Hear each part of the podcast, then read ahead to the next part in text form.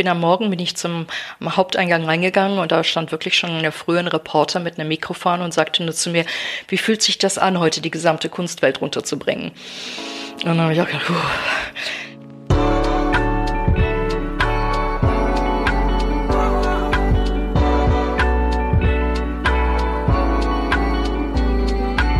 Was mit Kunst? Ein Podcast von und mit Johann König.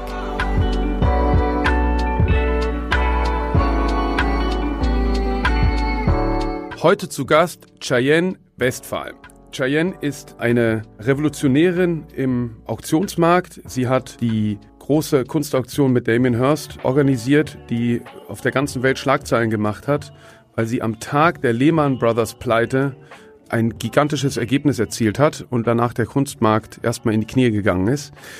Cheyenne führt das junge, international agierende Auktionshaus Philips und wie sie zur Global Chairwoman geworden ist, erzählt sie uns im Podcast.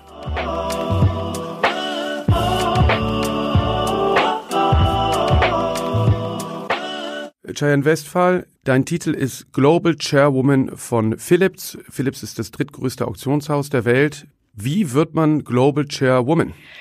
Das dauert ein bisschen, ähm, Johann. Das ging natürlich nicht von heute auf morgen. Und ähm, ich bin schon sehr, sehr lange ähm, in diesem Bereich tätig, im Auktionswesen tätig. Und das ist wirklich was, was ich mir so richtig aufgebaut habe über die Jahre hinweg. Also ich habe ganz traditionell angefangen als, ähm, als, wie wir das nennen, als Junior Specialist. Und ich sage das gerne, ich habe im Keller angefangen, weil bei Sotheby's, meinem ersten, ähm, meiner ersten Arbeitsstätte, wurden wir im Keller sozusagen, wo die Kunst eingelagert war, ausgebildet. Dort haben wir katalogisiert, dort haben wir uns die Arbeiten genau angeschaut.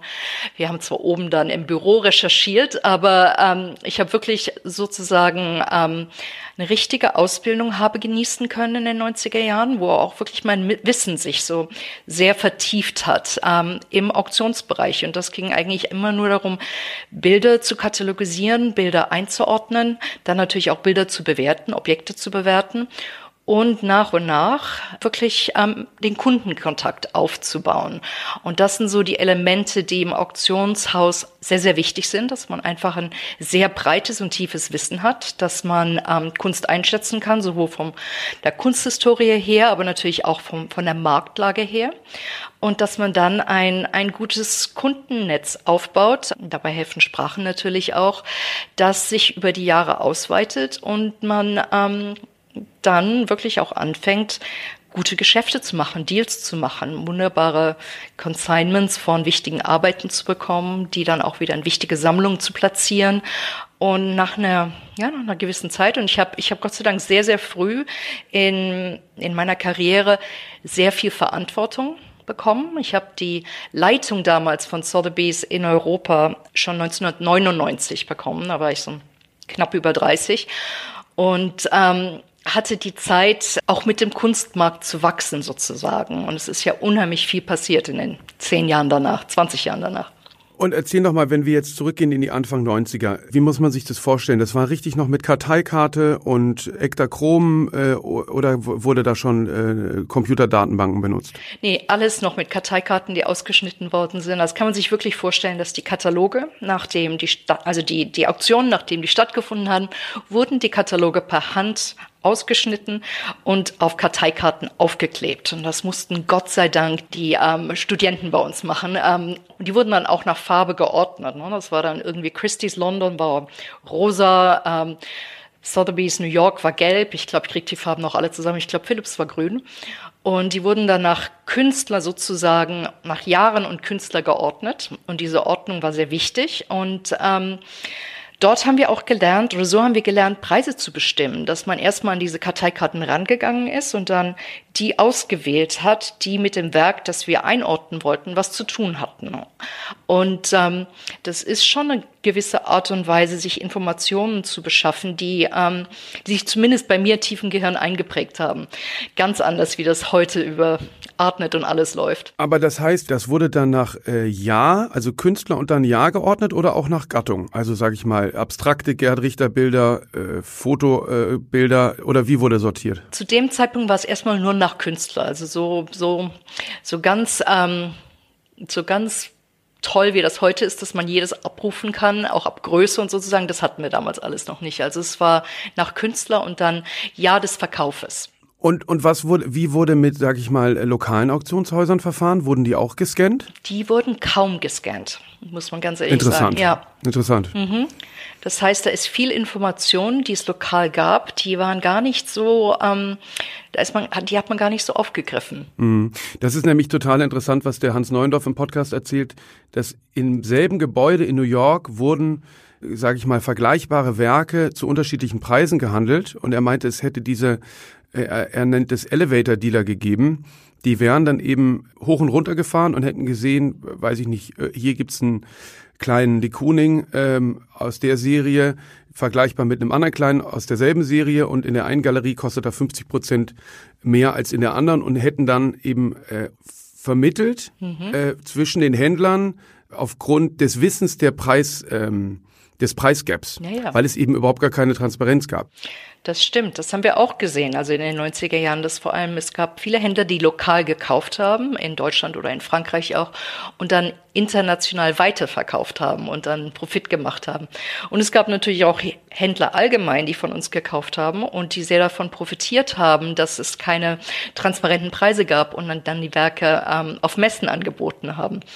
Und als es alles viel transparenter wurde, da gab es auch äh, gerade von Händlern sehr viele Stimmen, die gesagt haben, boah, das macht unser Geschäft wirklich nicht leichter, dass jetzt jeder diese Preise sehen kann. Mhm.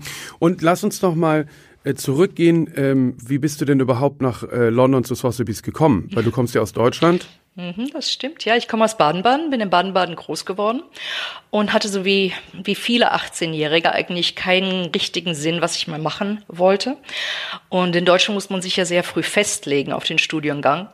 Und es war irgendwie ein, ein Zufallsgespräch. Mein Vater ist Apotheker und ähm, er hatte eine Kundin, dessen Tochter in St. Andrews mittelalterliche Geschichte studiert hat. Und die war ganz begeistert und meinem Vater immer wieder davon erzählt.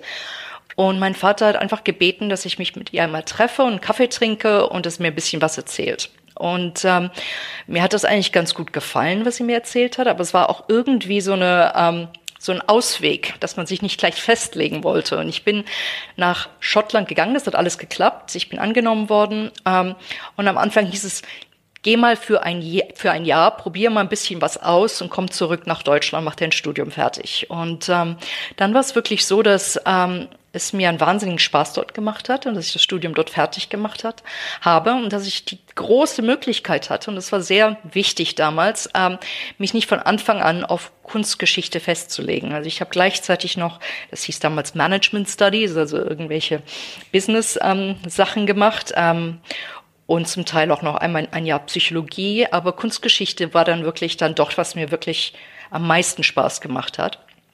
Und ähm, ich hatte dann das große Glück, ähm, ein Stipendium zu bekommen und bin von St. Andrews nach UC Berkeley gegangen und hatte auch in diesem Moment dann die Möglichkeit, die erste Möglichkeit, zeitgenössische Kunst zu studieren.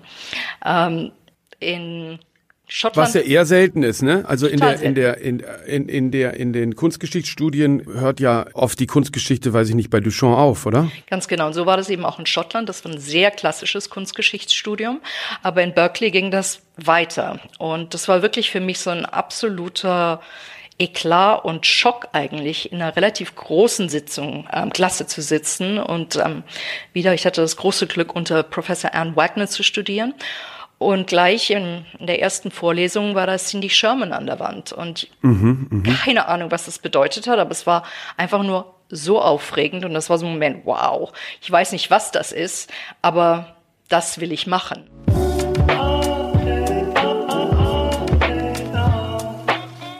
Cindy Sherman, 1954 geboren in New Jersey, ist eine US-amerikanische Künstlerin und Fotografin. Bekannt ist sie vor allem für ihre Fotoserien, in denen sie sich konzeptuell mit Fragen der Identität, Rollenbildern, Körperlichkeit und Sexualität beschäftigt. Ein roter Faden, der sich durch Shermans Werk zieht, sind fotografische Selbstporträts bzw. Selbstinszenierungen in verschiedenen Kostümierungen. Ein zweiter Schwerpunkt von Shermans Arbeit ist ihre Faszination am Grotesken und Schockierenden des Körpers.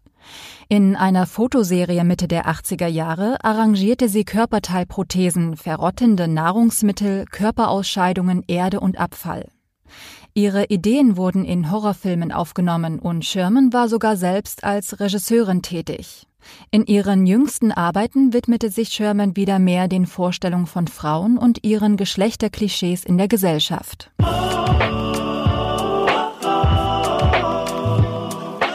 Und ähm, und natürlich toll, da gab es ein irrsinniges Museum und da hat man Vorarbeiten von Rothko sitzen und schreiben können. Und ähm, Professor Wagner hat mich auch sehr beraten. Ich habe meine ähm, Dissertation über Anselm Kiefer geschrieben, der mhm. zu dem Zeitpunkt noch ein ähm, Up-and-Coming Artist war. Also ich habe ähm, meine Arbeit 89, 90 gemacht und ich glaube, er hatte 87 seine erste große ähm, Amerika-Tournee, ähm, was wirklich unheimlich spannend war in, in dem Moment.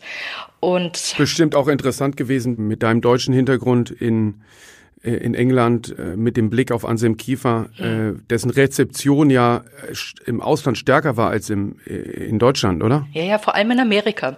Also in Amerika war diese, diese große Ausstellung, die hat Mark Rosenthal damals kuratiert, 87, die war wirklich ein, ein, ein Wahnsinnserfolg und seine Arbeiten wurden im MoMA gekauft und ausgestellt. Also es war, da war schon was. Ähm, und es hat mir natürlich Spaß gemacht. Ich habe es leider nicht geschafft, mit Anselm Kiefer ein Interview zu bekommen. Ich habe mehrmals ähm, die Anthony Doffey Galerie angeschrieben, die ich natürlich mittlerweile dann sehr gut kannte, aber zu dem Zeitpunkt eben nicht. Und ich habe es ohne, ohne Künstler-Input gemacht. Anselm Kiefer wurde 1945 in Donau-Eschingen geboren und ist ein deutscher Maler und Bildhauer. Er gilt wie Georg Baselitz und Jörg Immendorf als Vertreter des Neoexpressionismus. Anselm Kiefers Karriere begann mit einem Skandal, als er 1969 im Rahmen einer fotografisch dokumentierten Performance an verschiedenen Städten Europas den Hitlergruß ausführte. Seine weiteren Arbeiten waren geprägt von Themen aus der deutschen Geschichte und Kultur, von der Hermannsschlacht bis zum Nationalsozialismus, kulminierend im Holocaust und der Zerstörung der jüdischen Kultur in Deutschland. Kiefer wollte für sich selbst herausfinden, welche Spuren die Nazizeit bei ihm hinterlassen hatte. Vergangenheitsbewältigung, die germanische sowie antike Mythologie und später auch die jüdische Mystik sind bis heute seine Leitthemen. Seine meist großformatigen Gemälde verwandelt er mit Feuer und Stroh in Landschaften der Verwüstung, eine Anspielung auf die deutsche Geschichte. Anselm Kiefer ist mittlerweile einer der gefragtesten Künstler der Welt. Er stellt in den bedeutendsten Museen zwischen Deutschland und Japan aus. Anselm Kiefer ist der Repräsentant einer Generation, die sich schon früh kritisch mit Nazi-Deutschland und der eigenen Herkunft auseinandersetzte.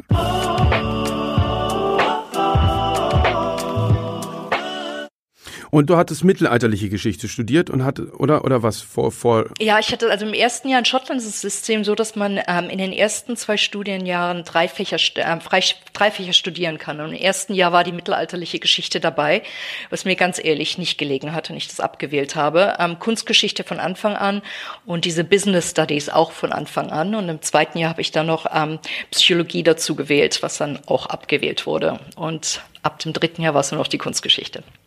Und dann ein richtiges Erweckungserlebnis mit Cindy Sherman gehabt und darüber dann äh, in die Gegenwartskunst. Ja. Damals ja auch noch, Cindy Sherman war ja zu dem Zeitpunkt auch noch sozusagen total contemporary, ne? Total contemporary. Und das war ja das Verrückte irgendwie, ähm, dass das, dass man wirklich mit dem ganz Neuen zu Anfangs konfrontiert wurde. Es ging natürlich dann zurück. Wir haben Abstract Expressionism gemacht, also wirklich den Anfang der Nachkriegskunst, sehr amerikanisch zu dem Zeitpunkt natürlich, aber, ähm, aber das war unheimlich spannend. Und das war für mich auch wirklich so ein, so ein Ausgangspunkt, das möchte ich mal machen. Und dann kam die Frage, wie und wo denn? Und London war für mich eigentlich die Stadt, wo ähm, ich die meisten, ich kannte die Stadt selbst gar nicht, ähm, aber die meisten meiner Schulkollegen aus Schottland sind nach London gegangen, eben in das Zentrum. Und ähm, die Auktionshäuser waren da und ich habe mich einfach beworben bei Sotheby's und Christie's. Und bei Christie's ist so gar nichts richtig gelaufen. Und bei Sotheby's lief alles richtig und ich habe ein, es nannte sich damals ein Graduate Trainee Programm bekommen, was sehr heiß umstritten war, aber ich glaube gerade dadurch, dass ich ähm, Deutsche war, die Sprachen konnte, ich spreche auch einigermaßen gut noch Französisch, ähm, eben auch durch Baden-Baden die Nähe zu Frankreich, dass ich ähm, klassisches Kunstgeschichtsstudium hatte, aber auch ähm, ja eben wirklich Ausgangserfahrung, was zu dem Zeitpunkt noch was Neues war. Heutzutage ist es ja gang und gäbe, aber zu dem Zeitpunkt war das noch nicht so. Und das geklappt dadurch. Und und wieso war denn für dich klar, äh, in den Handel beziehungsweise sozusagen in den Markt zu gehen und nicht ans Museum oder an die Uni? Ähm, es war mir, glaube ich, gar nicht mal so klar, aber es ging erstmal darum, einen Job zu finden. Und das war für der mich. Der mit Kunst zu tun hat. Der mit Kunst zu tun hat, ja. ja. Und das war, also Handel ist gar nicht so einfach gewesen. Also es gab zu dem Zeitpunkt hier relativ wenige Galerien in London. Da gab es die Cork Street, wo ähm, man Marlborough und verschiedene Galerien hatte. Und dann gab es Anthony Doffey. Aber da war noch kein großer Handel in der Stadt. Ähm, das kam alles erst einige Jahre später. Und das Auktionsgeschäft war mir eigentlich vollkommen unbekannt. Ich hatte eigentlich noch nie eine Auktion besucht. Und das war erstmal ein Job. Und dann hat es mir aber auch wirklich von Anfang an Spaß gemacht. Und ähm, ich habe sehr, also ich habe sehr darauf bestanden, in die zeitgenössische Abteilung zu bekommen, zu kommen, was sehr schwierig war, weil es gab damals nur drei Angestellte und es musste erst jemand gehen, bevor jemand dazu kam und ähm, war auch ein Jahr lang zuerst bei den Impressionisten in der Moderne dabei und dann als als es diese erste Freistelle gab, dann habe mich niemand mehr festhalten können und ich habe mich da so richtig so jetzt bin ich drin. Aber es ist ja auch interessant, also weil äh, jetzt äh, führst du eben Philips und mhm. Philips ist ja ein Auktionshaus, was bekannt dafür ist, äh, sehr innovativ zu sein und auch äh, ganz oft die Markteinführung äh, für die meisten Künstler zu sein. Also quasi, ich glaube, Philips waren die ersten, die Neo Rauch verkauft haben. Also ich weiß es nicht, aber ich äh, ja, ja. definitiv steht Philips quasi oft für den Eintritt äh, von äh, jungen Gegenwartskünstlerinnen und Künstlern in den Sekundärmarkt. das ist ähm, richtig. Und wenn wir jetzt zurückgucken, irgendwie in die letzten Auktionen, sind das ja auch heute die treibenden ähm, Kräfte. Ähm, damals waren, äh, gab es doch eigentlich selten was in der Auktion, was nicht unter zehn Jahren war, oder? Also meistens waren richtig. die Sachen. Äh, ja. Das ist richtig. Also wir hatten eine feste Regel, dass ähm, selbst ein Kunstwerk von einem lebenden Künstler mindestens zehn Jahre alt sein muss, bevor wir es zur Auktion nehmen. Das war wirklich eine harte, harte Regel. Und ähm, Ach, das war richtig eine Regel. Das war quasi äh, Policy, ja? Ja, das war eine feste Regel, dass wir nichts, was was irgendwie noch unter zehn Jahren alt ist, in eine zeitgenössische Auktion aufnehmen. Und es wurde dann so in den 90er Jahren fing das an, sich alle, Mitte der 90er fing das an, sich wirklich alles zu ändern. Wir hatten eine Auktion in New York, das war so der, der, der wirkliche Bruch. Das war ein, ein ähm, Auktion zum wohltätigen Zweck. Und da war zuerst mal Gober dabei, Matthew Barney dabei, Kiki Smith dabei und das war wirklich auch so ein Moment, wo, wo sich vieles, vieles geändert hat. Ich glaube, das war 97. Aber du hast recht, bei Philips ist das, was wirklich ganz Junges ist, ein, ein großer Teil. Wir nennen das, ist ein Teil von der DNA, DNA von Philips. Wir spe spezialisieren uns rein auf das 20. und 21. Jahrhundert. Über die Kunst zu Objekten natürlich Design, ähm, Schmuck, Uhren, Fotografien und Editionen. Aber auch die ganz junge Kunst ähm, ist bei uns ein wichtiger Teil. Und wir bilden das hier, und ich glaube, das macht einen riesen Unterschied. Ähm, wir bilden wirklich junge Experten dazu aus, dass sie genau wissen, was im Markt jetzt passiert. Und wir schätzen diese, diese neue, junge Expertise genauso wie die Expertise an Picasso richtig einzuordnen. Mhm, und mhm. das ist, glaube ich, für uns, ähm, das ist für uns einfach sehr, sehr wichtig. Und so wie das in den letzten Jahren gelaufen ist, machen wir das, glaube ich, auch immer noch am besten. Erzähl nochmal zurück. Also du sagst, es gab diese Regel, äh, ein lebender Künstler, ein Werk muss mindestens äh, muss älter als zehn Jahre sein. Mhm. Und ähm, was, was war sozusagen noch anders als heute und wie hat es sich dann verändert? Es war eigentlich alles anders. Also ich hatte im Rückblick auch das große Glück, ähm, in dem Moment anzufangen. Das war im Herbst 1990, ähm, als die Kunstwelt wirklich in eine Riesenkrise gerutscht ist. Das war der absolute Zusammenbruch der Kunstwelt, nachdem es 89 diese riesigen Riesenpreise gab von Van Gogh, ähm, Dr. Dr. Gachet oder die, die Sonnenblumen, die sich über 80 Millionen Dollar verkauft haben. Und dann ging wirklich in den 90er Jahren erstmal gar nichts. Und ähm, wie das oft passiert, ähm, ist in dieser Zeit dann auch wirklich ein langsam ein Geschmackswechsel reingekommen. Also es war vorher in den 80er Jahren, gerade in Europa, war das noch sehr ähm, das deutsche informell, das französische informell, Cobra war sehr hoch angesehen, aber die deutsche Kunst zum Beispiel gar nicht. Also Gerhard Richter kam erst viel später oder Basel, kam viel später.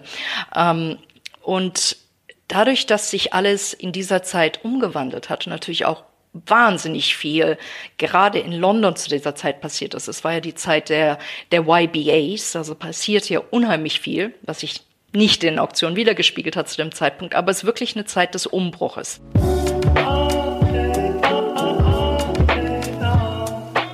Die YBAs oder Young British Artists waren eine Gruppe innovativer Künstlerinnen, die Ende der 1980er Jahre begannen, Ausstellungen in unkonventionellen Räumen wie Lagerhallen und Fabriken zu organisieren. Sie repräsentierten eine neue und aufregende Phase in der britischen Kunst und galten als innovativ, unternehmerisch, provokativ und respektlos. Sie traten in einer Zeit auf, in der Großbritannien als ein Land ohne eine wirklich lebendige postmoderne Kunstkultur wahrgenommen wurde, vergleichbar mit der Pictures Generation in New York und den neuen Wilden in Berlin. Als Gründungsausstellung der Young British Artists gilt die maßgeblich von Damien Hirst initiierte Werkschau Freeze, die 1988 in einer leerstehenden Halle in den Londoner Docklands gezeigt wurde. Die 16 teilnehmenden KünstlerInnen, unter ihnen Damien Hirst selbst, waren alle Studenten am Londoner Goldsmith College.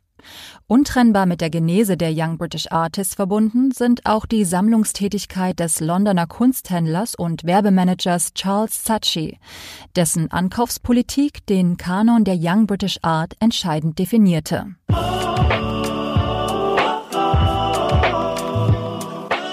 Und dadurch ähm, war das auch eine Möglichkeit, ähm, einen Markt noch ganz neu zu entwickeln. Und ähm, bei Gerhard Richter war das wirklich so, dass wir 1996 in London die erste Abendauktion in London, das war vorher auch noch nicht so, das war eher unwichtige kleine Tagesauktionen, die weit, weit hinter den großen Impressionistenauktionen zurückliefen.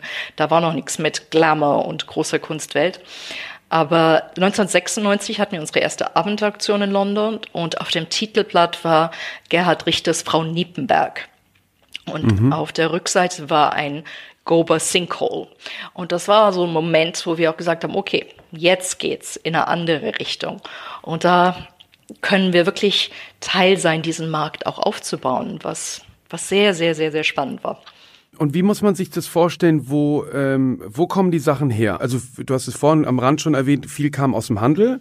Wie kommen die Werke überhaupt in die Auktion? Also eigentlich ist es ein, immer noch ein relativ kleiner Teil, der aus dem Handel kommt. Und ähm, die meisten Arbeiten kommen von privat, ähm, sind privat gekauft. Früher war es wirklich so, dass, ähm, dass das Arbeiten waren, die die sehr früh gekauft haben, recht lange in Sammlungen waren und dann auf den Markt kamen, weil es wahrscheinlich eine große Preisentwicklung gegeben hat. Also es war gerade in Deutschland früher sehr oft, ach, das habe ich früher von Schmäler gekauft.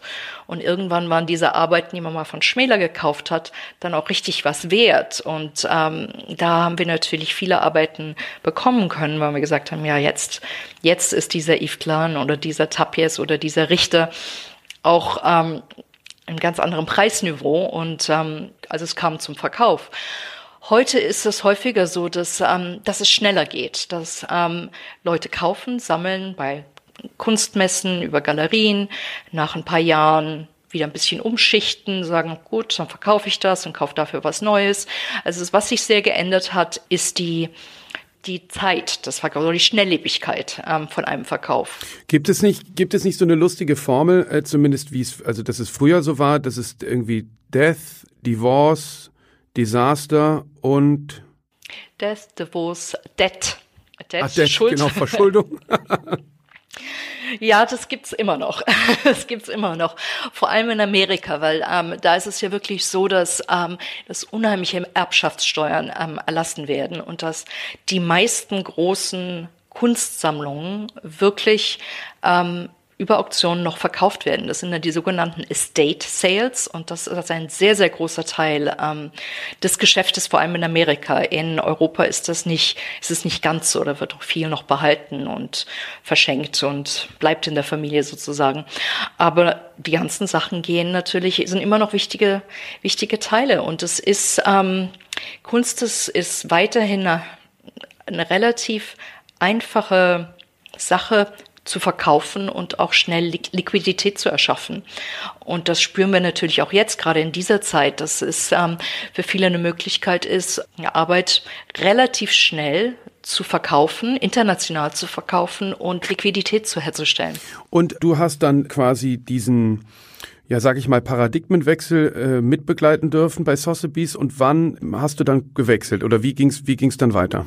Also wie ging's weiter? Also ich hatte eine tolle Zeit bei Sotheby's, muss ich nochmal wirklich sagen. Ähm, er hat es mich vorhin gefragt, was waren so Karriere-Highlights? Und ähm, ich habe natürlich diese Riesenauktion damals 2008 mit Damien Hirst gemacht, wo er wirklich 220 Arbeiten direkt im Studio für die Auktion gemacht hat. Ähm, und das war eine eine wirklich eine eine Irrsinnszeit. Ähm, wir, wir hatten also ich habe schon lange mit Damon zusammengearbeitet, schon seit 2004 und die Idee kam wirklich eine Auktion zu machen und Kunst einfach direkt in den Auktionsmarkt zu geben, dass jeder jedes Bild kaufen kann. Und ähm, Damien macht hier gerne vieles im großen Stil und diese Auktion wuchs und wuchs und wuchs und es wurde wirklich ein 220 Los Event, in dem er das gesamte Gebäude überarbeitet hat. Da war also nichts, was er nicht angefasst hat, von den Wänden bis zum Fußboden und den Katalogen.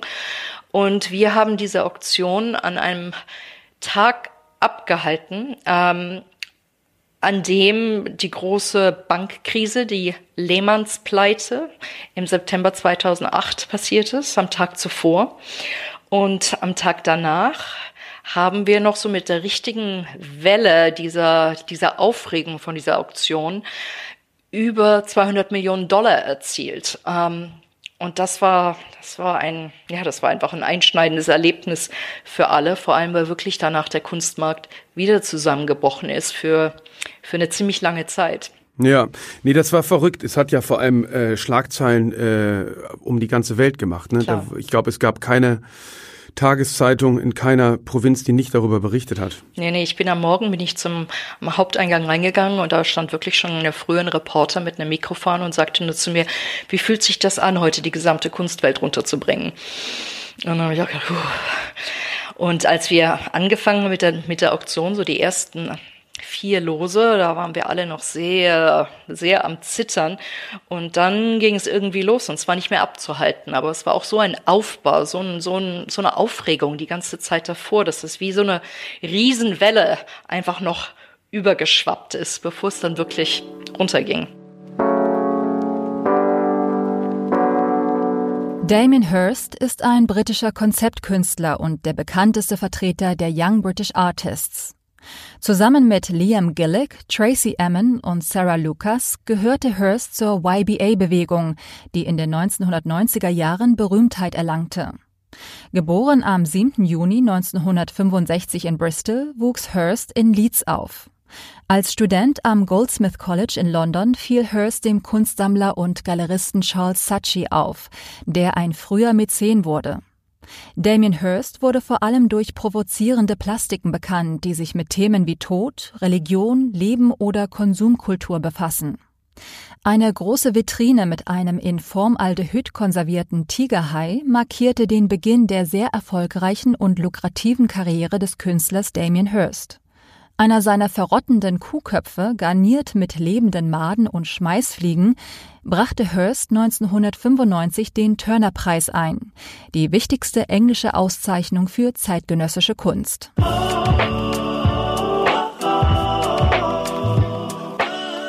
Vielleicht muss man das noch mal ein bisschen einordnen, warum das so besonders ist. Also, weil es ist ja so, wenn ich jetzt mir einen Auktionskatalog anschaue, du hast vorhin erwähnt, dass ihr jetzt dieses absolute Highlight habt von einem David Hockney-Bild, was eben sehr außergewöhnlich ist, ähm, überhaupt zu bekommen. Aber äh, wenn wir jetzt äh, irgendwie beliebig mal eine Abendauktion angucken, dann gibt es da vielleicht einen Basquiat, einen äh, Richter, vielleicht gibt es noch einen zweiten Richter äh, aus einer anderen Phase, aber man würde ja nie, das hatten wir zum Beispiel mal mit der, mit der Katharina Grosse, da ist eine Firmensammlung äh, liquidiert worden und hat hier bei einem kleinen Auktionshaus in Deutschland 20 Bilder auf einmal in eine Auktion gegeben. Und das ist eigentlich äh, fast verantwortungslos, weil in der Regel äh, äh, gibt es, sage ich mal, ein Bild und dann brauchst du ja mindestens zwei Bieter, die sich um dieses eine Bild äh, also kämpfen und ein Bietergefecht machen, um dann ein äh, hohes Ergebnis zu bekommen. Egal, idealerweise natürlich mehrere Bieter, aber mindestens zwei, sonst funktioniert's nicht. Und wenn du jetzt zehn Bilder hast, und die sind auch noch alle sehr ähnlich, weil das irgendwie ein Auftrag war für, ich weiß nicht mehr welche Bank, ähm, ist ja die, die Chance, dass es so viele Sammler gibt, die sagen, ich brauche noch eins dieser Frühwerke, um meine Sammlung zu vervollständigen, äh, brauchst du ja dann sag ich mal, mindestens zweimal zehn Bieter, damit das klappt. Das heißt, das war so radikal, weil ihr hattet 250 Damien Hirst Lose, oder? Ja, es waren 220, um genau zu sein. Aber es stimmt. Es war wirklich, ähm, das war eine riesen, riesen Auswahl an Arbeiten. Da war alles dabei, von seinen Punktebindern über seine Spin-Paintings, von den Schmetterlingen bis zu den ganzen Formaldehydarbeiten. Aber es war auch ein riesen Risiko. Und ähm, Damien hat gesagt, okay, fangt mit der Schätzung einfach da an, wo, wo du anfangen möchtest. Und ich habe ihn immer vorher gewarnt gesagt, ich möchte aber auch, dass du nach der Auktion glücklich bist und nicht nur vor der Auktion. Es war, es war schon ein, ein absoluter, ähm, ein absoluter Risikoschritt, den er aber wirklich sehr, äh, sehr bewusst ähm, begangen ist. Man muss auch sagen, dass zu dem Zeitpunkt sein Markt sehr, sehr stark war und dass das Preisniveau sehr unterschiedlich war. Also man hat eine kleine Arbeit für, zumindest vor der Auktion, sagen wir mal, für 20.000 Pfund oder sogar eine Zeichnung für 10.000 kaufen können, bis hoch zu dem wirklich 10 Millionen, Millionen Dollar Objekt. Ähm, das wir auch versteigert haben. Es war, es war ein Risiko.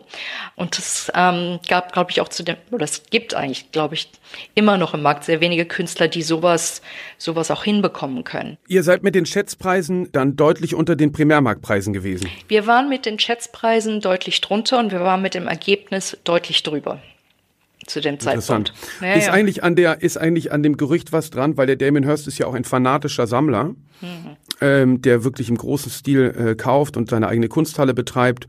Ähm, ich, es, es wurde ja so kolportiert, dass er äh, sich so übernommen hat als Kunde bei Sotheby's, dass das auch ein Weg war, um seine Schulden zu bezahlen. Ist da was dran? Nee, leider ist gar nichts dran. Interessant. er, kau er, kauft viel Kunst, ähm, allerdings relativ wenig auf Auktion, muss man sagen. Hm.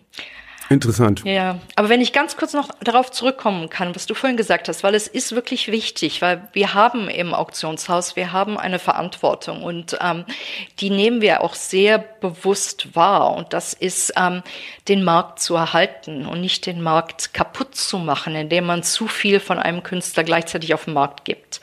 Und wir kuratieren das Angebot immer sehr genau. Und falls es wirklich Bilder gibt, die dem Konflikt miteinander sind, ähm, wir versuchen dem auszuweichen. Ab und zu passiert es, aber es passiert relativ selten. Willst du noch mal erzählen, warum äh, aus deiner Sicht der Primärmarkt und der Sekundärmarkt, warum die sich untereinander brauchen und auch vielleicht, was die neue Transparenz mit dem Markt gemacht hat? Ja, das ist also das ist für uns was ähm, was wirklich sehr, sehr wichtig ist, weil ähm, der Primärmarkt ist natürlich, das ist der Markt, in dem die neue Kunst gezeigt wird. Das ist die Auswahl der Galeristen, die Zusammenarbeit mit den Künstlern. Das ist eine unheimlich wichtige Arbeit, die, die wirklich nur durch Galerien wie deine gemacht werden kann. Aber es gibt ähm, bei gewissen Künstlern einfach einen größeren Bedarf, als es an Arbeiten gibt. Und ähm, wir schauen da natürlich ganz genau hin ähm, bei Philips, wo da dieser Bedarf ist. Und ähm, das gibt wirklich verschiedene Wege, wie wir, wie wir da versuchen, ähm, das richtig herauszufinden. Ähm, natürlich ist es zum einen, dass man selbst bei den Messen dabei ist, dass man die ganzen Galerieeröffnungen sieht, dass man weiß, für welche Künstler es Wartelisten gibt, ähm, welche Künstler ähm, unsere Kunden wollen, aber nicht reinkommen zum Teil. Wir haben auch selbst bei Philips was ganz Spannendes, und da würde ich gerne mit dir auch noch kurz drüber sprechen. Wir haben ähm, wir haben ein was Neues gelauncht, das heißt Art Ticker und das ist ein, eine Art von Spinnennetz, das alle ähm, Zeitungsberichte oder nicht nur Zeitungsberichte, alle Berichte digital oder in, in Druck über Künstler ähm, sucht, zusammenfindet und dann zeitgleich präsentiert. Das heißt, man kann zu jedem Zeitpunkt abrufen, welcher Künstler gerade in der Presse übers Internet ähm, besprochen wird, wie er besprochen wird, ähm, in welchem Zusammenhang dieser Künstler mit anderen Künstlern steht. Und das ist wirklich up-to-date Live-Information, die man auch jetzt über unsere Webseite bekommt, die uns aber auch selbst ähm, natürlich sehr helfen kann, wenn man einfach wissen möchte, was ist denn mit dem Künstler gerade? Ist das jemand, der, der heiß debattiert wird zum eigenen? Äh, äh, das äh, habe ich verfolgt und lese ich auch oft. Äh, was mir noch nie, was ich noch nicht ganz verstanden habe, ist, leitet ihr ihr daraus ein System ab? Also werden da, sag ich mal, wie bei Artfacts äh, ist ja oder der Kapitalkunstkompass gibt ja so ein paar äh, Listen, die versuchen, die Wahrnehmung von Kunst zu objektivieren und äh, und, und quasi ein System zu entwickeln, ähm, zu sagen, es ist nicht subjektiv, sondern es kann gemessen werden an Biennale-Teilnahmen, äh, an äh, Auktionsergebnis und oder oder eben in eurem Fall an der äh, Präsenz in den Medien aber sammelt ihr die, nur die Artikel oder wird da, sage ich mal, New York Times zehn Punkte, äh, Kölner Stadtanzeiger ein Punkt? nee, nee, wir sammeln im Moment wirklich nur die ganzen Artikel und geben die dann auch live weiter. Und das ist auch nicht so, dass würden wir nur darauf schauen, okay, wer ist jetzt, wer ist jetzt ein Hot 10 New Artists, die besprochen werden. Es ist mehr irgendwie noch ein, ein, ein extra Tool, das uns hilft, wenn wir jetzt denken, okay, der Künstler, ähm, sagen wir mal Emily May Smith, die wir jetzt gerade dabei hatten in der Auktion, ne? von der wir wussten, dass sie wirklich, ähm, dass es viele Käufer gibt, die auf der Warteliste sitzen, die Arbeiten gerne haben möchten. Und dann schauen wir natürlich noch zu Artika rein, was passiert da alles, wer spricht über sie, wo wird sie ausgestellt, was passiert da gerade. Und das gibt uns dann ähm, wirklich einen recht klaren Blick, dass wir sagen können, okay, wenn wir jetzt diese Arbeit dem Preis präsentieren, dann wird das höchstwahrscheinlich ein sehr guter Erfolg werden. Und da ist es natürlich jetzt, kommen wir zu dem Punkt, den du vorhin sagtest, der Primärmarkt und der Sekundärmarkt. Ähm, was wichtig füreinander ist, was aber natürlich auch manchmal schwierig füreinander ist. Ne? Es kann dann eben sehr schnell passieren, dass eine Arbeit viel teurer wird, als sie im Sekundärmarkt, also als sie im Primärmarkt, entschuldige, ist und dass es dadurch eine Preisdifferenz gibt, die nicht unbedingt immer auf lange Sicht weiter besteht, aber die natürlich in dem Moment sehr präsent ist, was ähm, dazu führen kann, dass wir, dass wir weitere Arbeiten wirklich einfach dann die zu uns kommen, oh, der Preis ist aber wirklich schnell hochgegangen und zu dem Preis, na, da würde ich es mir auch überlegen zu verkaufen.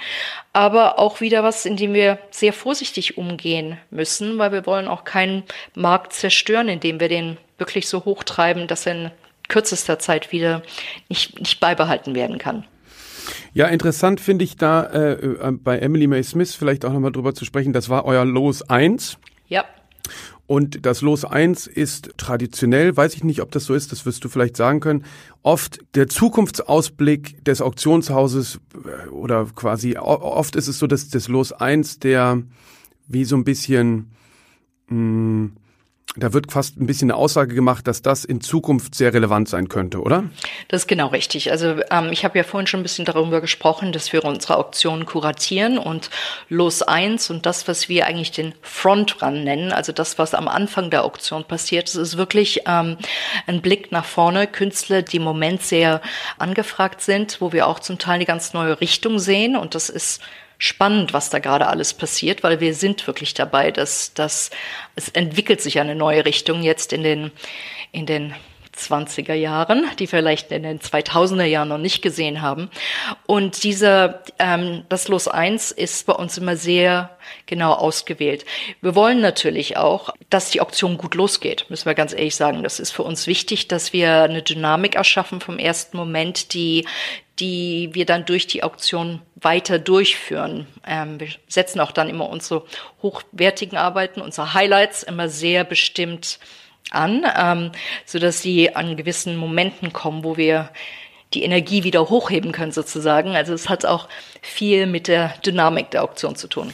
Aber interessant ist ja nochmal, die Emily äh, ist jetzt, glaube ich, knappe 40 Jahre alt. Ja. Und die, äh, die war das erste Los eurer Abendauktion. Also es gibt ja eine Abendauktion und eine Tagauktion und in der Regel ist sozusagen, sind die, ist die Abendauktion ist kleiner, meistens so 30, 35 Lose und sind quasi die absoluten Kronjuwelen oder Highlights. Ja? Richtig.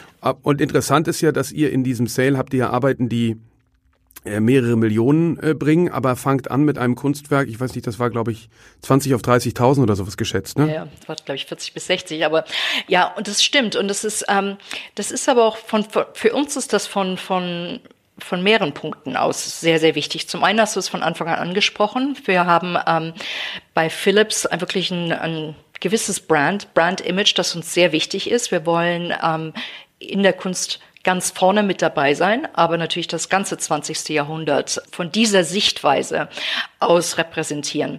Und ähm, wenn wir ein Los dabei haben, das von einem relativ, ja, sie ist 40, also aber noch auf dem, auf dem Zweitmarkt noch nicht so etabliert ist, dann ähm, bringt es zum Teil auch ganz neue Käufer zu uns, die vielleicht gar nicht an Basquiat denken würden, aber wirklich jetzt gerade das haben wollen, was im Moment, ähm, was im Moment sehr gefragt ist. Und oft, und das ist auch sehr wichtig im Moment, bringt es eine globale ähm, Audienz zu uns. Oft sehr, sehr viele asiatische Biete. Und das, das merkt man ja oder sieht man in der Auktion ja auch, weil wir, wir sagen ja auch immer gleich, das Gebot kommt jetzt aus Hongkong oder es kommt aus Taiwan oder das kommt aus Japan. Ähm, und es ist oft durch diese, diese Neueinbringung von Kunden, die auf ein neues Werk ansprechen und dann mit der Zeit aber auch wirklich auf andere Werke zurückkommen. Und wir haben das gesehen, ganz spannend ist, dass ähm, Baselitz einen größeren Markt in Asien bekommt. Und natürlich ist es auch eine figurative Kunst von einem der großen Künstler der, der deutschen Geschichte. Und es kommen junge Sammler heute auf ihn zurück, die, die ihn durch die Liebe der figurativen Kunst finden. Und diese Liebe kam von ganz jungen Künstlern und nicht von der Kunstgeschichte sozusagen.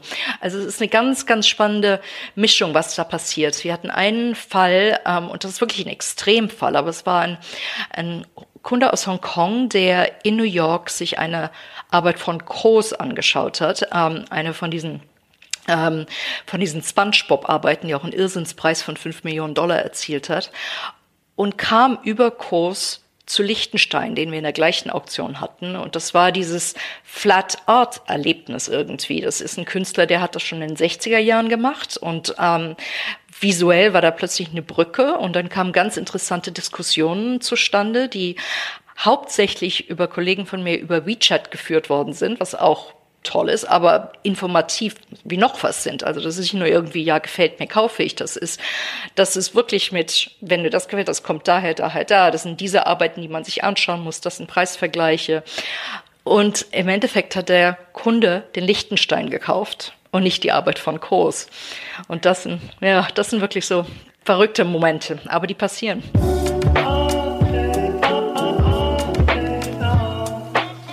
Roy Lichtenstein, geboren 1923 in New York, war ein US-amerikanischer Lehrer und Maler. Neben Andy Warhol war er der wohl bekannteste Vertreter der Pop Art. Seine Gemälde eigneten sich die Bildsprache der Werbung an. Die vielleicht größte Bekanntheit erlangte er für die großflächige Verwendung von Band-Aid Dots, jene charakteristischen Pünktchen, die in Zeitungen und Comicstrips Schattierungen und Struktur erzeugen. 1961 schuf Lichtenstein sein berühmtestes Bild, Look Mickey, für das er sich von den populären Comics hatte inspirieren lassen. Mit seiner pointierten Darstellung von Mickey Mouse und Donald Duck wurde Lichtenstein schlagartig berühmt und ein gefragter Künstler. Mit dem Kyoto-Preis wurde ihm 1995 eine der höchsten Auszeichnungen für Verdienste um Wissenschaft und Kunst verliehen. 1997 starb Roy Lichtenstein in New York.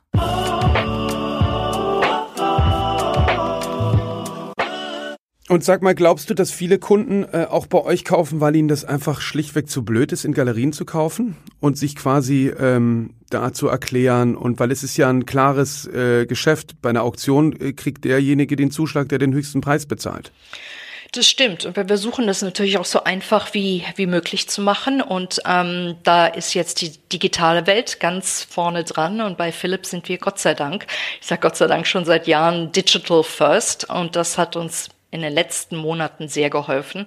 Aber wir waren jahrelang das einzigste Auktionshaus, wo du auf deinem, von deinem Handy aus, vom App aus mitbieten konntest. Musstest dich natürlich vorher registrieren und wir überprüfen jede Registration. Also es war nicht irgendwie okay, schaue ich mal, biete mit. Das muss, man muss sich vorher registrieren, aber danach war alles wirklich sehr einfach. Du hast im Taxi sitzen können und von deinem Telefon aus mitbieten können. Und diese, diese Art, das Kunstkaufen leicht zu machen, das hat schon einen großen Vorteil für uns gehabt und für die Auktionshäuser wahrscheinlich im, im Ganzen. Also was ihr ja mit Philips gemacht habt, war ja so eine Art Lebensgefühl zu kreieren, ja. Das waren dann die ersten Auktionen, da legte dann ein DJ auf und es gab irgendwie äh, eine Band, die spielte. Also es war nicht mehr dieses altehrwürdige, weiß ich nicht, eben Lord äh, äh, Christie's, sondern äh, eben jünger und es wurde quasi eklektisch gemischt, Design, Schmuck, Uhren, äh, Kunst, also quasi all das, was irgendwie unser Leben schöner macht am Ende ist Kunst ja ein Luxusgut. Auch wenn äh, es natürlich viel mehr ist als das, ist es in diesem Marktsegment zu sehen. Und ich glaube, dass viele Galerien das Problem haben, nicht offen genug sind für neue äh, Kunden, die eben, wie du sagst, oft gar nicht so viel wissen. Die interessieren sich für Kors und äh, kennen Liechtenstein gar nicht und äh, anstatt denen sozusagen arrogant zu begegnen und zu sagen, wie kann denn das sein, dass du Liechtenstein nicht kennst, das ist ja äh, ungeheuerlich, anstatt sozusagen in, in dem, wie du es beschrieben hast, habt ihr ja quasi richtig edukative äh, Funktion übernommen und führt die Leute ein. Und das, glaube ich, geht eben nur, wenn man äh, nicht, äh, wenn man einfach nicht arrogant ist. Ja, das stimmt, glaube ich. Und das ist, ähm, das ist das Schöne hier, muss ich ganz ehrlich sagen. Und das ist auch das, was ich hier bei Philips unheimlich genieße. Allein jetzt, wo ich hier sitze im Barclay Square, das ist ein neues Gebäude. Das ist für, für von uns als Auktionshaus gebaut worden. Und das ist eine ganz andere Art und Weise, Kunst zu genießen, als in den altehrwürdigen Hallen sozusagen. Ähm, und es ist sehr demokratisch. Und die Mischung, die du ansprichst, ist, ist das, was uns ausmacht. Ne? Es ist das gesamte 20. Jahrhundert und 21. Jahrhundert und, ähm, und das global zwischen London, New York, Hongkong. Und ähm, wir mischen das Ganze ähm, sehr geschickt. Wir sind aber auch immer sehr, sehr offen für Partnerschaften, wo sie Sinn ergeben. Und gerade da offen zu sein, ist, ist wichtig. Also wir haben gerade in Hongkong zum Beispiel mit dem K 11, heißt das auf Deutsch? K11. K11, mhm, K11 mhm, ähm, eine Keith Haring Verkaufsausstellung gemacht. Und ähm, diese Möglichkeit war, weil auch K11 dem offen war und ähm, wir diese Zusammenarbeit gesucht haben und wir hatten innerhalb von, von ich glaube, es waren insgesamt waren es zehn Tage, hatten wir 10.000 Besucher, was in den heutigen Tagen, gerade in den heutigen Tagen, wo wir alle nicht mehr viel um, um wegkommen, ähm, ein Wahnsinn ist. Und Aber das war vor Corona. Das war jetzt gerade letzte Woche. Ach, verrückt. Ja, ja, ja. Können also, in Hongkong so viele Leute wieder äh, auf die Straße gehen? In Hongkong dürfen sie. Wir dürfen in Hongkong im Moment sogar wieder einen, einen Empfang geben mit Champagner, wenn du es dir vorstellen kannst. Verrückt, ne? Äh, das ist vielleicht nochmal ganz interessant. Erzähl mal, wie war das für euch, als das äh, anfing? Du hast erzählt, ihr wart quasi im Prinzip eigentlich gut darauf vorbereitet, weil ihr sowieso immer ähm, äh, für Digital Natives als Zielgruppe ausgerichtet wart und äh, online äh, schon immer sehr stark wart und damit angefangen habt. Aber trotzdem, wie war äh, ihr konntet ja keine Saalauktionen äh, machen, man muss sie ja aber auch eigentlich formal juristisch machen, ne? Also es war für uns, es war ein Schock wie für alle, glaube ich. Und ähm, es war zum einen war es wirklich gut, dass wir ähm, schon lange regelmäßig Online-Auktionen gemacht hatten ähm, und auch Online-Viewing Room hatten und diese ganzen Sachen. Also das war alles, Gott sei Dank, stand das alles und das war Teil unseres Geschäftes. Aber es war wirklich, wie alle in der Welt, haben wir von heute auf morgen zugemacht und wir hatten eine wunderbare Design-Auktion, ähm, die schon ausgestellt war. Also die Galerien waren schon bestückt, der Katalog war gedruckt und verschickt. Und wir haben uns überlegt, was machen wir jetzt? Ähm, und wir haben uns in dem Moment entschlossen, die Auktionen, die eigentlich schon gemacht waren, dafür, also so lange zu warten, bis sie auch wieder als Live-Auktionen haben stattfinden können. Und das war am Anfang so, weil wir gedacht haben, das wird nicht so ewig lange dauern. Ne? Ähm, war dann aber so, dass diese Auktion wirklich erst im Juni stattgefunden hat, als es wieder ging in London und dann nach drei Monaten Phase ein der erste richtige Live-Erfolg war. Aber natürlich in dem Moment, in dem alles zu war, haben wir uns voll darauf konzentriert, Online-Auktionen zu ähm, zu kreieren, was auch nicht unbedingt leicht war, weil wir hatten natürlich, ähm, wenn alles erstmal nicht funktioniert und man kein Bild mehr abholen kann und kein Bild mehr hinbringen kann, fotografieren kann, katalogisieren kann, ging es wirklich darum, das, was wir schon hatten, neu zu präsentieren. Und wir haben in relativ kurzer Zeit zehn Online-Auktionen zwischen London, New York, Hongkong zusammengestellt, die wir ähm, in relativ relativ schnellen Schritten, es war fast wöchentlich, präsentiert haben und die uns immer wieder was Neues gegeben haben in der Zeit.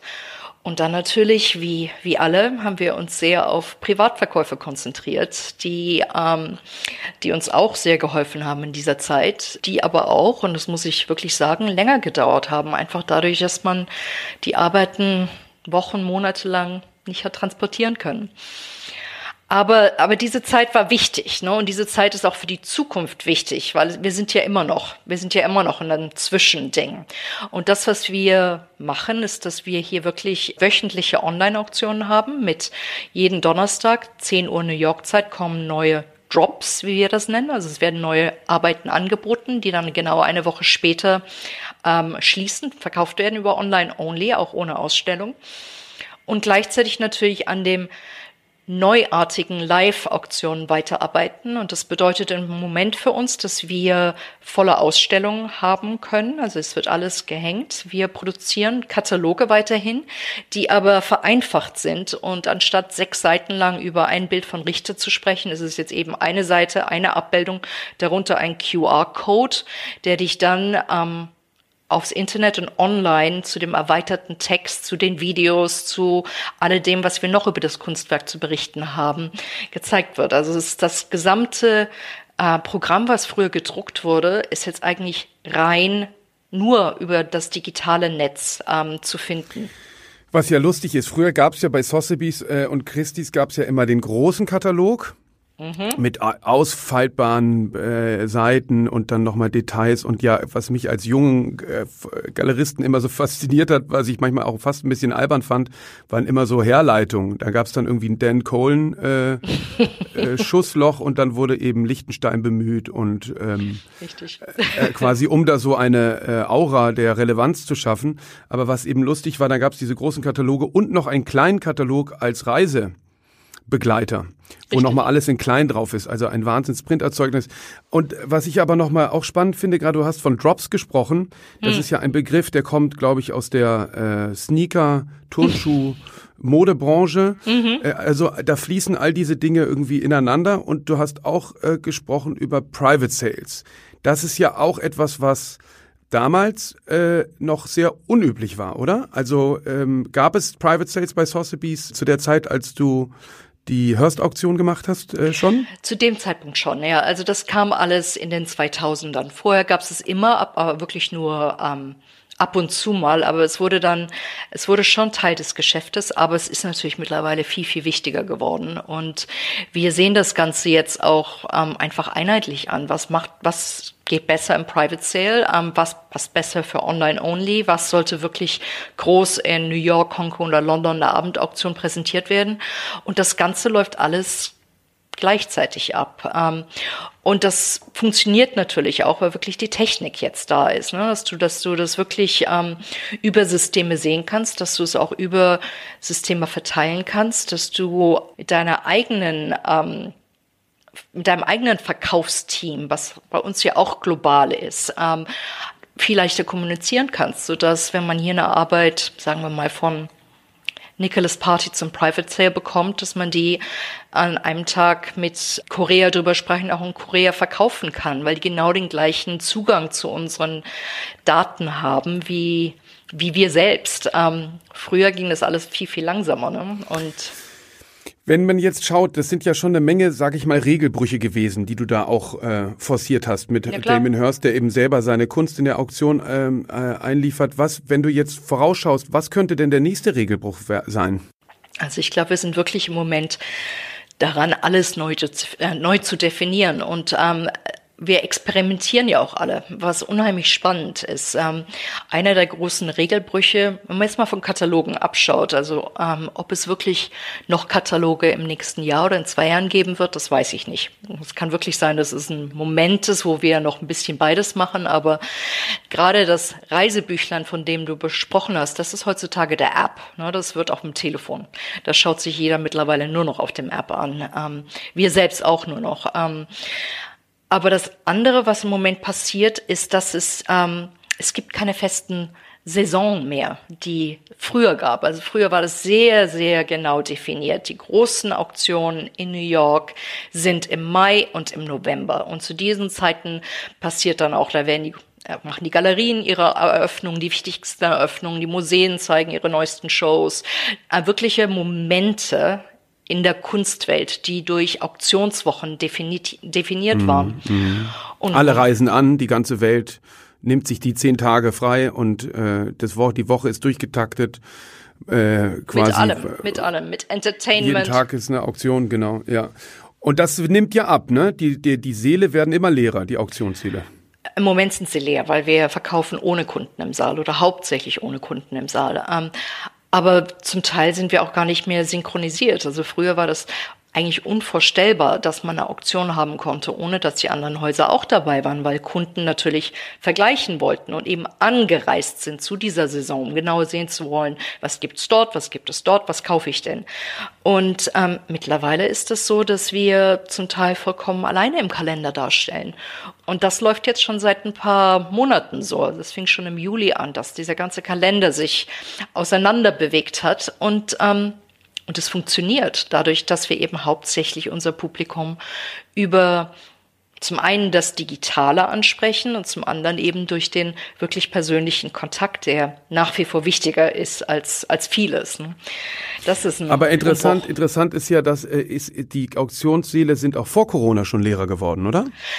Zum Teil ja. Also die Abendauktionen waren immer noch ein, ein ausverkaufter Saal, aber die Tagesauktionen wurden wirklich schon leerer, weil ähm, das waren ja oft Stunden, ne, dass sich mhm. sowas hingezogen hat und viele haben da wirklich bevorzugt, ähm, zumindest am App mitgeschaut, was passiert. Ähm, das war wirklich ein Trend, der, der schon da war ähm, und der natürlich auch über Online-Auktionen immer weiter ausgebreitet wurde. Und ich glaube auch, dass in Zukunft sich da unheimlich vieles ändern wird. Und das Spannende an dieser Zeit ist, dass wir ähm, natürlich riesen Riesenschritte machen jetzt, weil wir müssen. Ne? Es ist, ähm, das ist diese Zeit, wo man einfach, man wird gefordert, man muss und ähm, da passiert viel. Nicht alles wird hängen bleiben, nicht alles ist jetzt schon perfekt, aber vieles funktioniert auch schon richtig gut und dann gehen wir nicht mehr zurück zum Alten. Ähm, obwohl wir natürlich wirklich alle hoffen, dass, dass das Kunsterlebnis firsthand bald wieder, bald wieder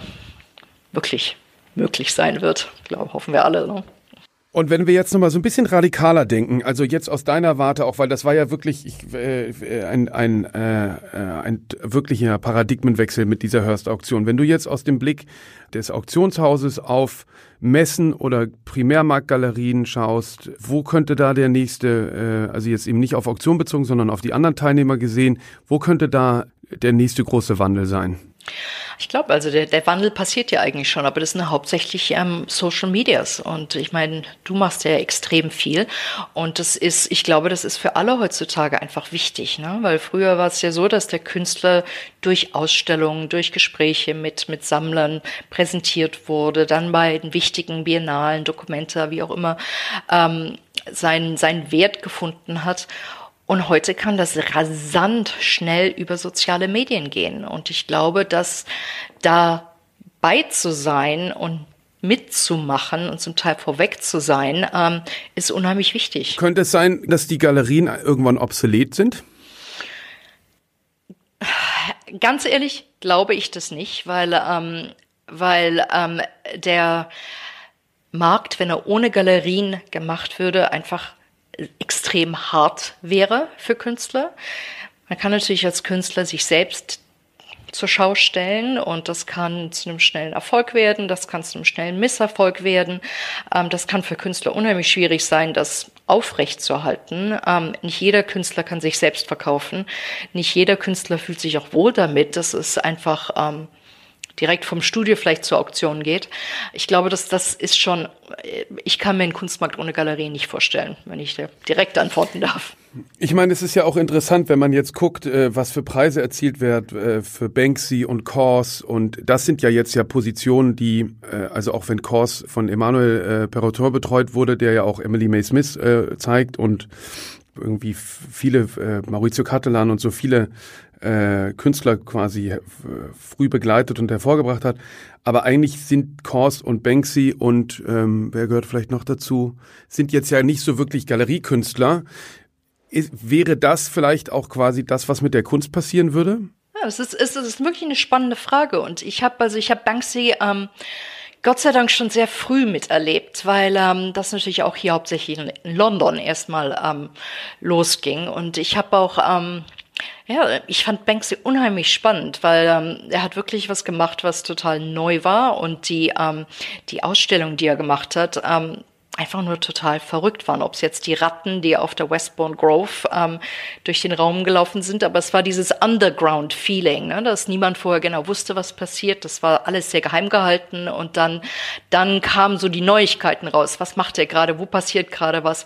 Dann die Frage auch, wie kann man irgendwas kaufen? Ne? Und da gab es zu Anfangs noch so eine Halbgalerie mit dem Steve Lazaridis, aber lange danach oder später danach was eigentlich für die meisten Sammler eigentlich, wie, wie kommt man an so eine Arbeit ran? Und das ging dann hauptsächlich über Auktionen. Und was für mich so spannend ist, dass Banksy, der wirklich ähm, 2004 2006 seine erste Ausstellung auf der Westbourne Grove hatte, 2007 in LA diese Riesensache hatte, dass der 2020 noch so relevant ist ne? und, und mhm. wächst in diesem, diesem Ausmaß. Und das geht alles zum Teil wirklich direkt von ihm aus, ne? von seiner eigenen Webseite, von seinem eigenen Instagram und hat ein, ein Bewusstsein erlangt, dass ähm, das viel größer ist, als wäre er wahrscheinlich, als wäre er bei Gagosian groß geworden. Mhm.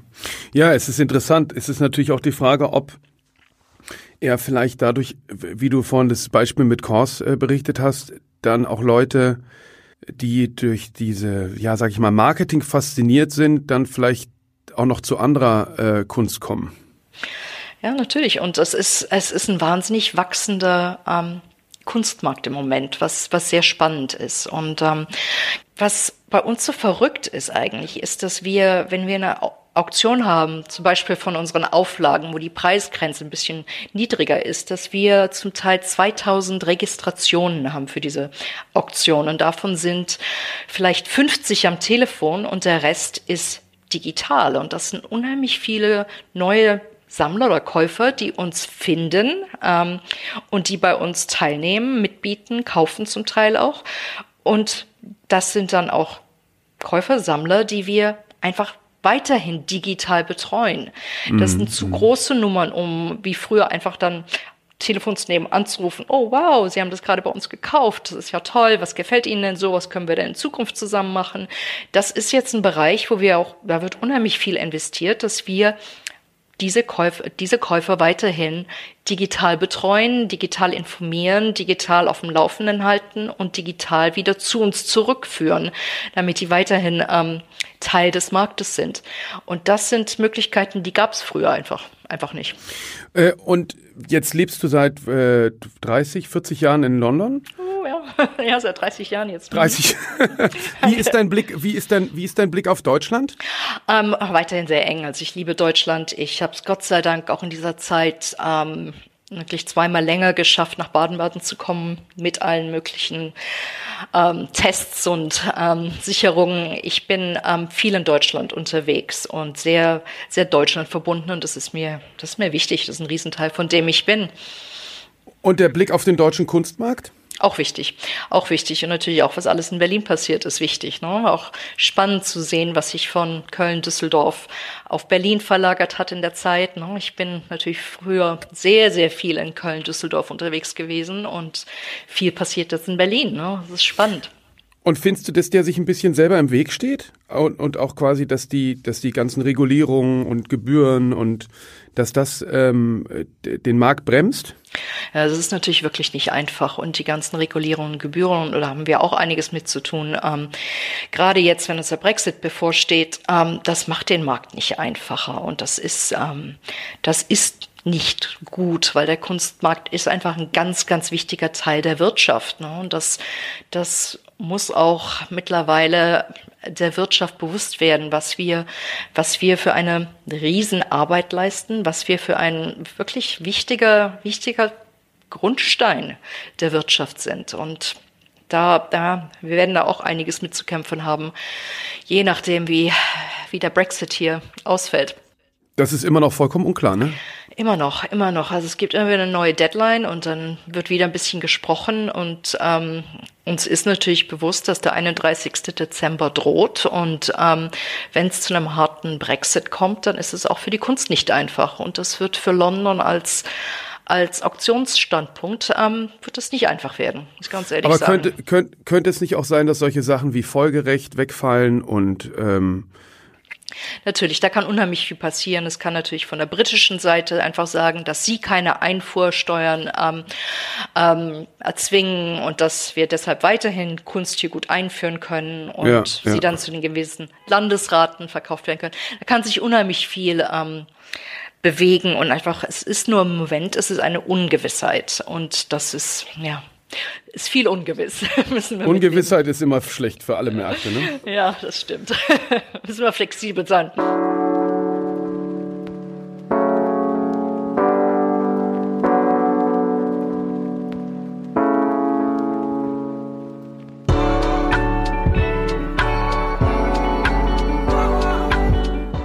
Vielen, vielen Dank, dass du dir so viel Zeit genommen nee, hast. Nee, das hat mich total gefreut, vor allem, weil wir uns ja auch noch nicht richtig kennengelernt haben. Und ich hoffe, wir sehen uns ganz bald in Real Life. Das hoffe ich auch. Auf jeden Fall. Bis bald.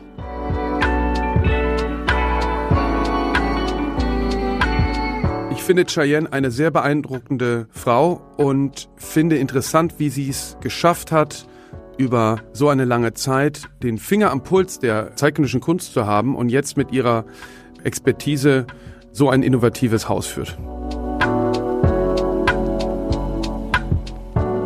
Was mit Kunst? Ein Podcast von und mit Johann König.